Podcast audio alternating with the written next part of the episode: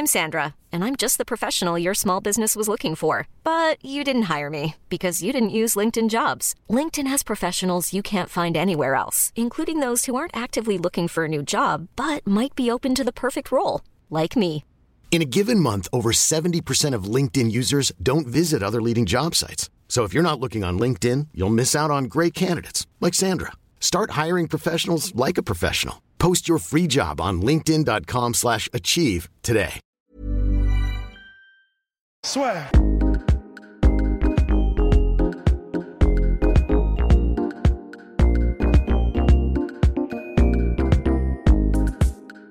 Merci de nous, bah, de nous regarder. Parce qu'on a. On s'est exécuté pour les besoins. Pour les besoins, pour le plaisir et puis pour notre plus grand plaisir de Ouais. Yager News qui nous avait contacté sur ah, la sueur, donc sur la sueur, la sueur sur Instagram. Hey, vous avez prévu une interview avec Francis Ngannou avant son fight? Bah ouais, mon pote. Soit. Bonjour Francis, merci de nous accorder cette interview. Allez, bon. Alors, juste après ton, ta séance de sparring, tu vas affronter le 17 février prochain à Phoenix Ken Velasquez. Alors, comment est-ce que tu te sens là? Bah, je me sens très bien. Tu vois, euh, physiquement, bon, je suis encore, je suis pas prêt. Je viens d'une longue période de vacances, Ouais. mais je vacances entre autres. Mais quand même, je- il me reste cinq semaines d'ici là et moralement, je suis plutôt un peu, je suis plutôt bien casé par rapport à la dernière Ouais. fois, le combat contre Curtis Blade, parce que j'étais un peu, j'avais un peu le mental, je, je luttais un peu contre moi-même. Et t'étais toujours, là, tu utilises toujours le hashtag rédemption. Pour ce temps, ça y est, non? La rédemption du Predator, c'est fait Ouais, non, mais euh, la rédemption n'est pas faite. Pourquoi? Parce que ça, c'est quoi- la rédemption de quoi? Du title shot, c'est la rédemption D'accord. C'est pas juste euh, pour combattre, voilà. Donc là, contre Ken Velasquez, toi, c'est un combat que t'en avais parlé il y a deux ans, je crois, juste Ouais, Donc ça fait un moment combat que tu qu'on le a- veux. Ouais, c'est un combat qu'on on avait tagué Ken Mhm. Velasquez euh, juste après Arlovski, donc en janvier 2016. Quoi. D'accord. Et par rapport à tous les gars de. Tout le monde se dit waouh, c'est un énorme choc. Toi, comment est-ce que tu le vois? Est-ce que tu as plus d'appréhension que les autres que les autres duels ou tu te dis finalement c'est un combat de plus? Non, mais chaque combat est un combat de plus.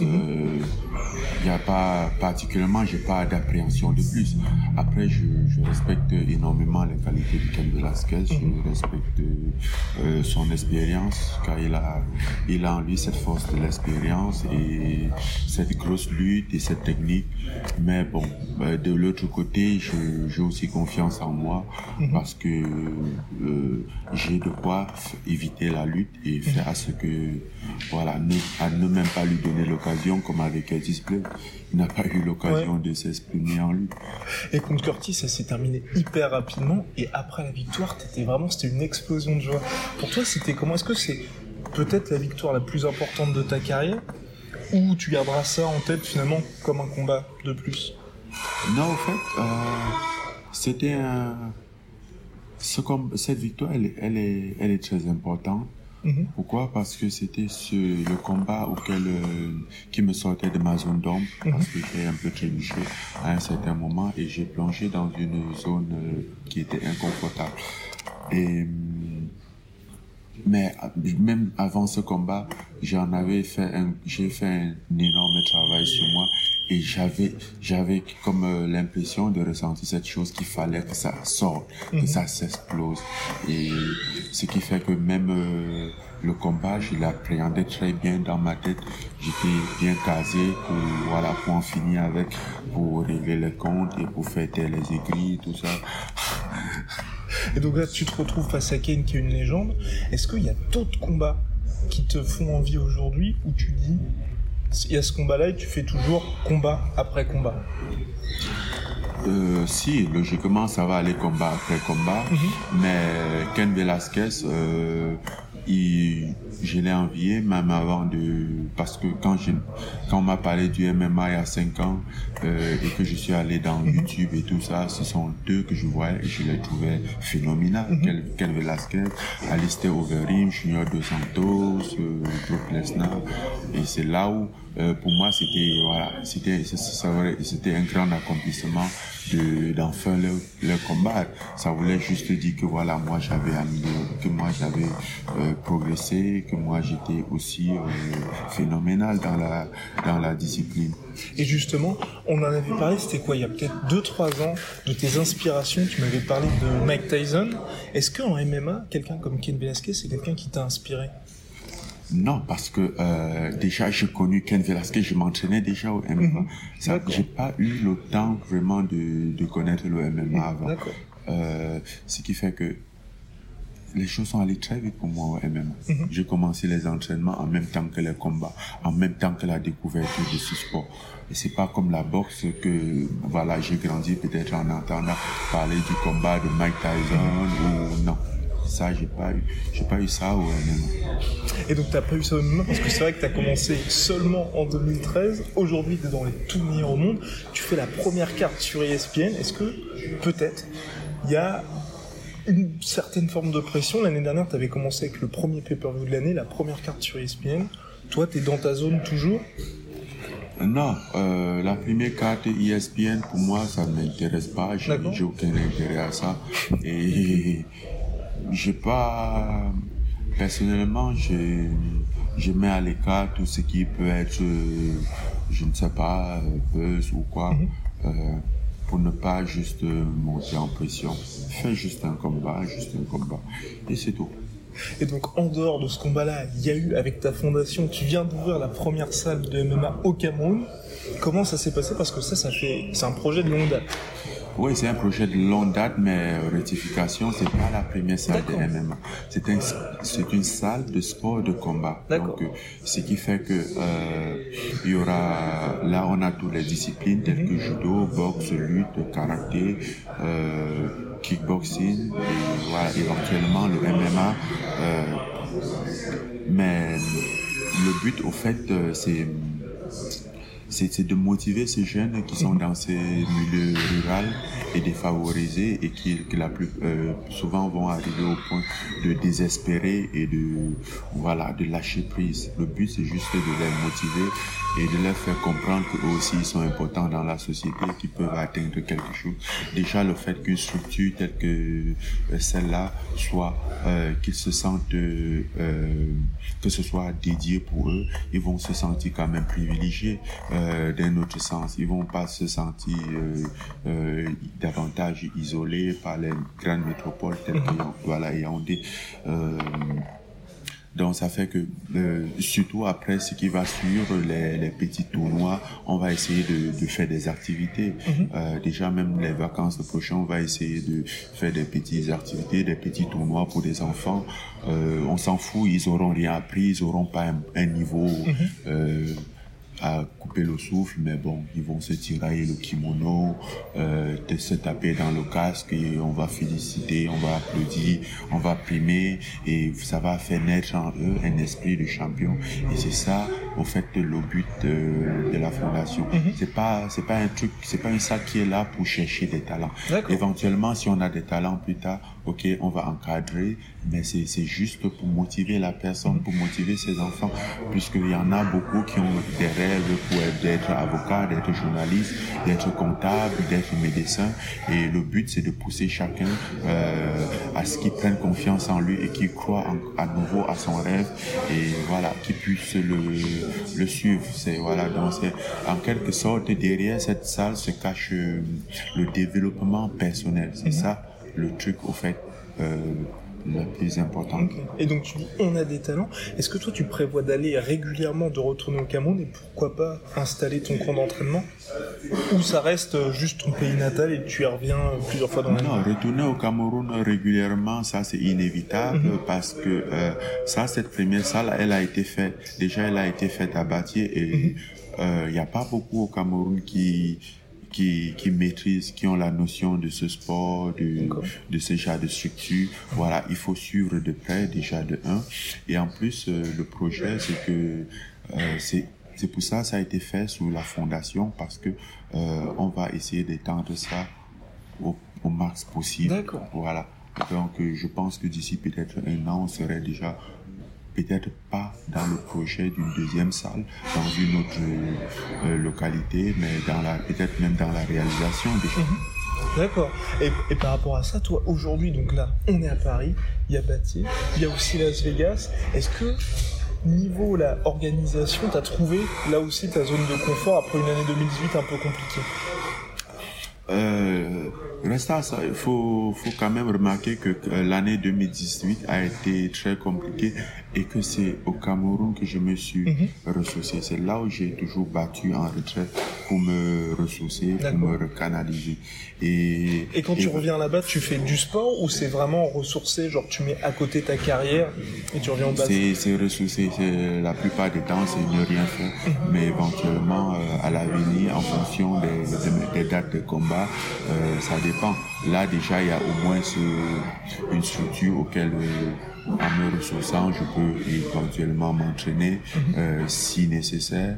Euh, donc c'est ça. Et il y a toi aujourd'hui, il y a Kamaru Ousmane au top, le MMA africain. Comment est-ce que tu le juges aujourd'hui? Est-ce que tu, tu penses que tu inspires des gens finalement en Afrique ou il y a encore pas mal de travail à faire? Non, je pense que oui.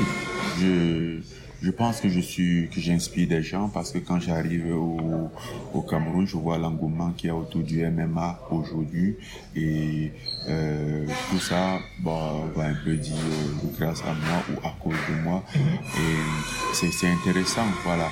Il y a, il y a beaucoup de jeunes euh, qui qui s'accrochent à quelque mhm. chose, qui qui ont l'espoir et qui ont pour toi un modèle. Voilà, et je pense que à ce niveau, il est de ton devoir moral de, de, de les aider à suivre, même si d'un autre côté, tu vas dire, bah, j'ai pas eu, j'ai pas vraiment bénéficié de, de l'aide dans ce sens, mais euh, quand même, tu as eu la grâce d'en arriver là alors euh, ça ne coûtera rien de tendre la main aux autres et de, en même temps de, de développer. Et ce serait aussi euh, une bonne chose que grâce à nous, que euh, le MMA plus le MMA et encore euh, le sport de façon générale puisse prendre le sport de combat de façon générale puisse prendre euh, de l'ampleur en Afrique. Parce que l'objectif, au fait, si tu veux, c'est là, euh, à travers la fondation, l'objectif, c'est de faire vraiment redynamiser euh, aussi le sport, euh, les sports de combat au, au, Cameroun. Mhm. Et ça va, je pense que ça va devenir très, on va avoir euh, formé, forgé Hiring for your small business? If you're not looking for professionals on LinkedIn, you're looking in the wrong place. That's like looking for your car keys in a fish tank. LinkedIn helps you hire professionals you can't find anywhere else, even those who aren't actively searching for a new job but might be open to the perfect role. In a given month, over 70% of LinkedIn users don't even visit other leading job sites. So start looking in the right place. With LinkedIn, you can hire professionals like a professional. Post your free job on linkedin.com slash achieve today. Très grande réputation. D'accord. Ok, bah, très bonne nouvelle pour ce qui vient juste de commencer finalement. Et là, pour revenir un petit peu plus à toi et à ce que tu as fait, donc t'inspires les gens. Là, comme j'avais dit précédemment, tu vas être sur, sur ESPN. Il y a, c'était quoi, il y a deux mois, tu m'avais dit, j'en ai rien à foutre de l'UFC après ce qui s'était passé. Là, il semble réinvestir sur Francis Ngannou. Est-ce que toi, tu te dis, euh, c'est une bonne chose ou là encore, t'es focus sur toi-même L'UFC a ses intérêts, j'ai mes intérêts. Ok. Voilà. Et quand on se trompe pas, souvent c'est pas, ça peut ne pas être mélangé. Mhm. Et si on, si on chasse pas la bonne cible, on risque de rentrer les bras perdus. D'accord. Et donc, bah, pour chasser la bonne cible, la cible c'est Ken Velasquez. Tu vois le combat, et comment? Euh, C'est pas un combat qui est donné, c'est pas un combat qui va être facile, mais c'est un combat qui est très prenable, qui est abordable. Je me sens très confiant, en même temps méfiant, mais très confiant sur ce combat. Attention, donc on n'aura pas de pronostic cette fois, si? De pronostic? Ouais. Euh, ben, mes pronostics restent les mêmes. Hein. Je, je pense que si on passe le premier round, parce que il va nécessiter beaucoup de vigilance, c'est un combat de 5 rounds, je ne vais pas me permettre de trop m'exciter au premier round, mais si on passe le premier round, euh, alors mon pronostic c'est de le couper, de, euh, d'éteindre au deuxième round. Bah vous l'avez entendu. Merci beaucoup Francis et puis bon courage. Donc, Voilà. Donc voilà, donc c'était l'interview de Francis. Ah, Elle était assez courte parce que c'est vrai que comme on a la chance de, bah, et puis euh, il nous accorde quand même pas mal de son temps à chaque fois Vraiment très pour répondre à nos questions. Donc du coup, elle était assez courte, elle a duré euh, 15 minutes. Donc voilà, c'était surtout sur son combat, sur sa fondation. Et pour ceux donc, qui ne savent pas trop qui est Francis, alors Francis, qui est-ce? Qui est Francis Le Francis, Predator. Le Predator. Euh, ben, c'est d'abord quelqu'un qui euh, a grandi et est né au Cameroun, à. Il, euh, il a appris assez tôt à faire un peu de boxe anglaise pour ce qui est vraiment de, de, de sa, de son background martial, de, de, ce qu'il a su faire en termes de, compétences martiales. Il est arrivé en France en 2013. Exactement. Euh, et au même endroit, en fait, euh, au même endroit, au même moment, oui, au même endroit aussi, parce Oui. qu'il est arrivé à Paris. Ben oui. Et euh, au même moment, il, la même année, en 2013, il trouve le MMA Factory parce qu'il a toujours voulu devenir un grand boxeur. Il cite souvent Tyson comme, euh, comme ça, ça, ça. Mike Tyson et Mike Tyson, Tyson. Fury. Certes, comme du coup la légende, et c'est quelqu'un qui l'a inspiré beaucoup. Euh, donc il trouve le MMA avec Fernand Lopez et le MMA Factory. C'est vrai- vraiment une une histoire d'amour dès le début parce que Fernand reconnaît le potentiel euh, et le Physique. monstre, ouais, déjà Ah. physique, le monstre qu'est Francis. Euh, avec l'enseignement du MMA Factory de Fernand, et ben ça grimpe en flèche et puis euh, bah, il écrase tout le monde très rapidement sur le circuit français. 2015, il arrive à l'UFC. Il Et là aussi, encore une fois Une histoire d'amour et de violence Ah. et de puissance. Une histoire d'amour, sauf avec les dents de ses adversaires, quoi. Exactement. Et, euh, et c'est tellement d'ailleurs une, une, une espèce de. C'est un monster truck, tu sais, sur, Ouais. sur une pile de, de scratch. Oui, J'ai même jusqu'à dire une Ford Escort. Ah, la fameuse Ford Escort avec ses je sais pas combien de joules par seconde, là. Ça, c'est Dana White euh, est devenu légendaire avec ce truc-là. Euh, et donc. Après, euh, après avoir bah, en fait euh, Marché violent- sur tout le monde. violenté, maltraité la concurrence, il a son même. title shot. Et avant le title shot, hein, parce qu'on on a un petit peu de temps, on a vite fait un Allez. petit peu de temps, il y a quand même, il le mérite, hein, son title Oui. shot, contrairement à ce que beaucoup disent. Certes, c'est très rapide parce qu'il passe de 2013 à janvier 2018, très précisément le 20 janvier pour son combat pour le titre.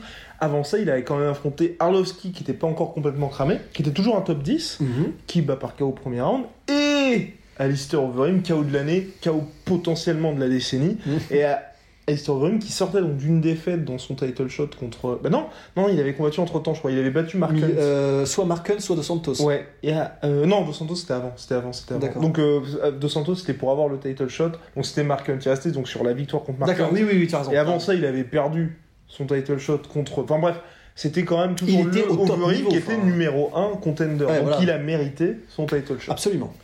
Et il y a eu donc ce fameux combat du 20 janvier.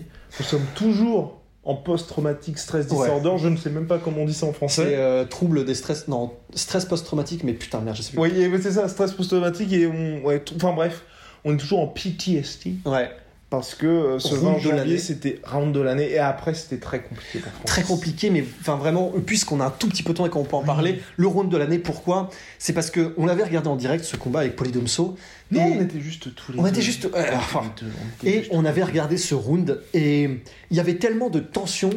C'était, on se disait qu'à n'importe quelle seconde, c'était tellement un choc de, de colosse qu'à n'importe quelle seconde, ça menaçait de, de, de, de mettre. C'est même pas une, une droite, c'était vraiment un parpaing extincteur de l'enfer. Et Francis était en chasse. Parce qu'on n'avait jamais vu En Francis chasse. en chasse comme Ouais. ça. Là, Dès la c'était- première seconde, c'était vraiment. On est parti, Ouais. j'avance, Ouais. et c'est vraiment, il n'a jamais autant mérité son surnom, le Predator, Predator, que oui. contre Miocic dans ce premier round. C'était j'avais encore jamais eu cette espèce de stress il y avait eu un peu ça contre entre Junior dos Santos et Marken c'était le même le genre Mm. tellement des ultra frappeurs Ouais. que tu dis à n'importe quel moment Mais t'avais Ben, moins ce côté, je te traque. Exactement traque, là. là il y avait vraiment un côté il va falloir que Miocic survive Oui, voilà. c'est genre euh, tu ça. sais c'est Interville top à la vachette et t'as deux minutes pour ne pas mourir tu vois Exactement.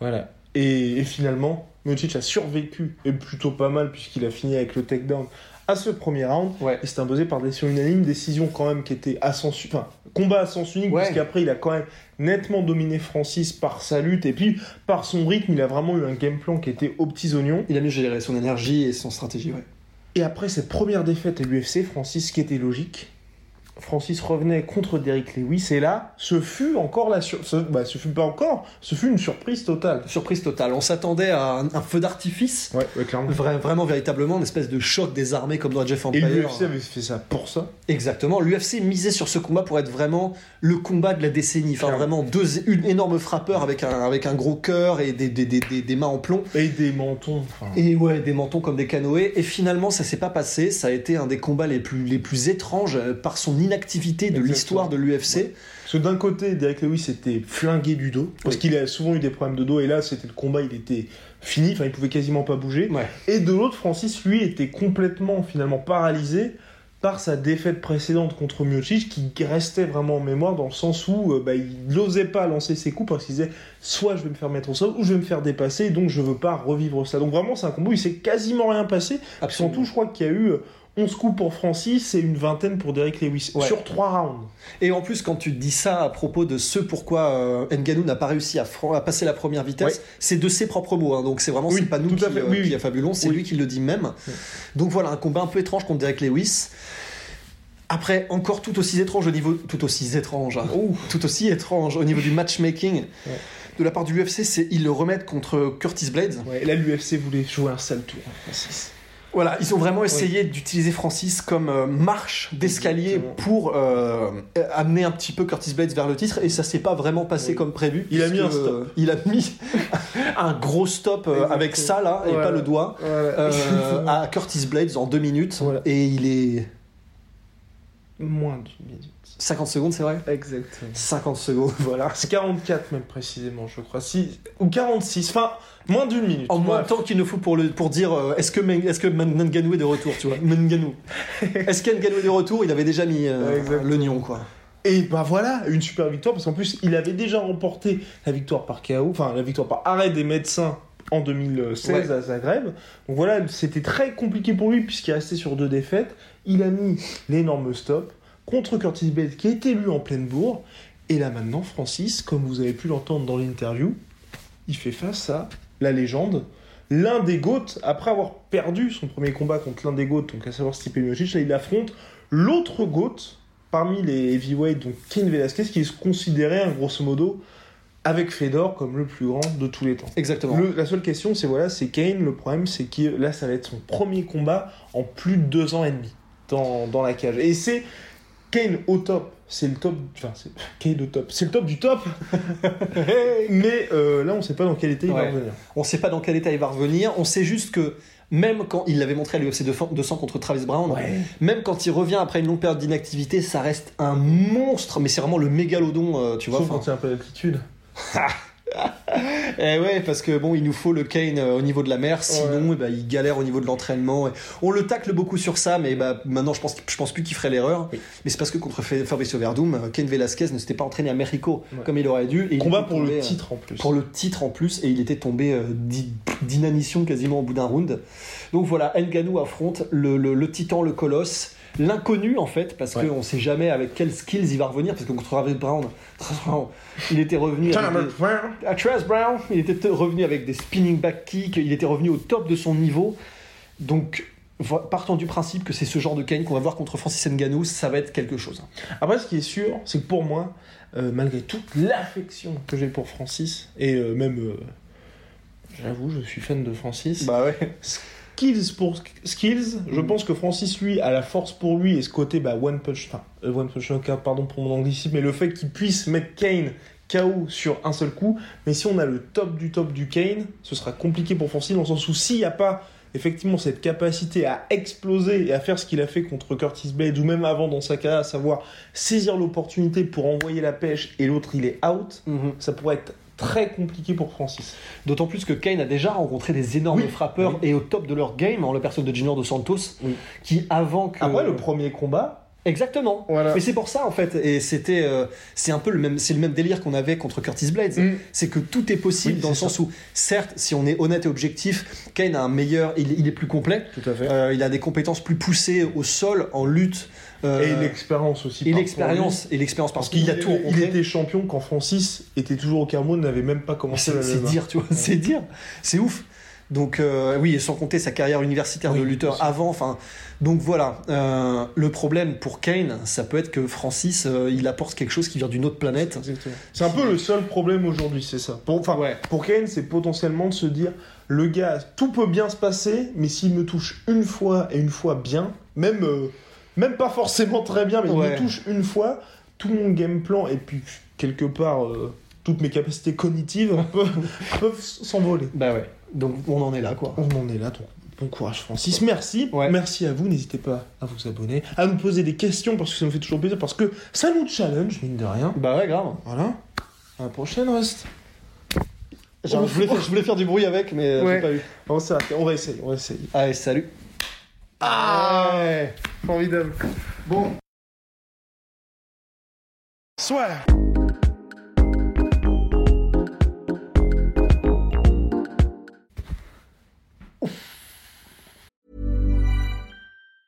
Even when we're on a budget, we still deserve nice things.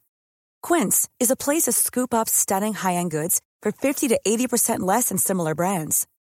They have buttery soft cashmere sweaters starting at $50, luxurious Italian leather bags, and so much more. Plus, Quince only works with factories that use safe, ethical, and responsible manufacturing.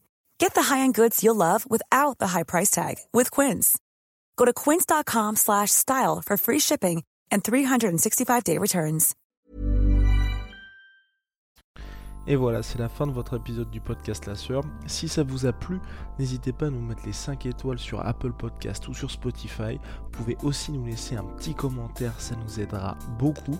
Et si vous voulez aller plus loin avec nous, vous tapez La Sueur sur toutes les plateformes ou sur les réseaux sociaux, vous nous trouverez. Et là, vous nous écoutez très certainement en audio. On est aussi en vidéo sur YouTube, mais également sur Snapchat. Là encore, vous tapez La et on sera là. Merci de votre fidélité et à très vite pour de nouvelles aventures.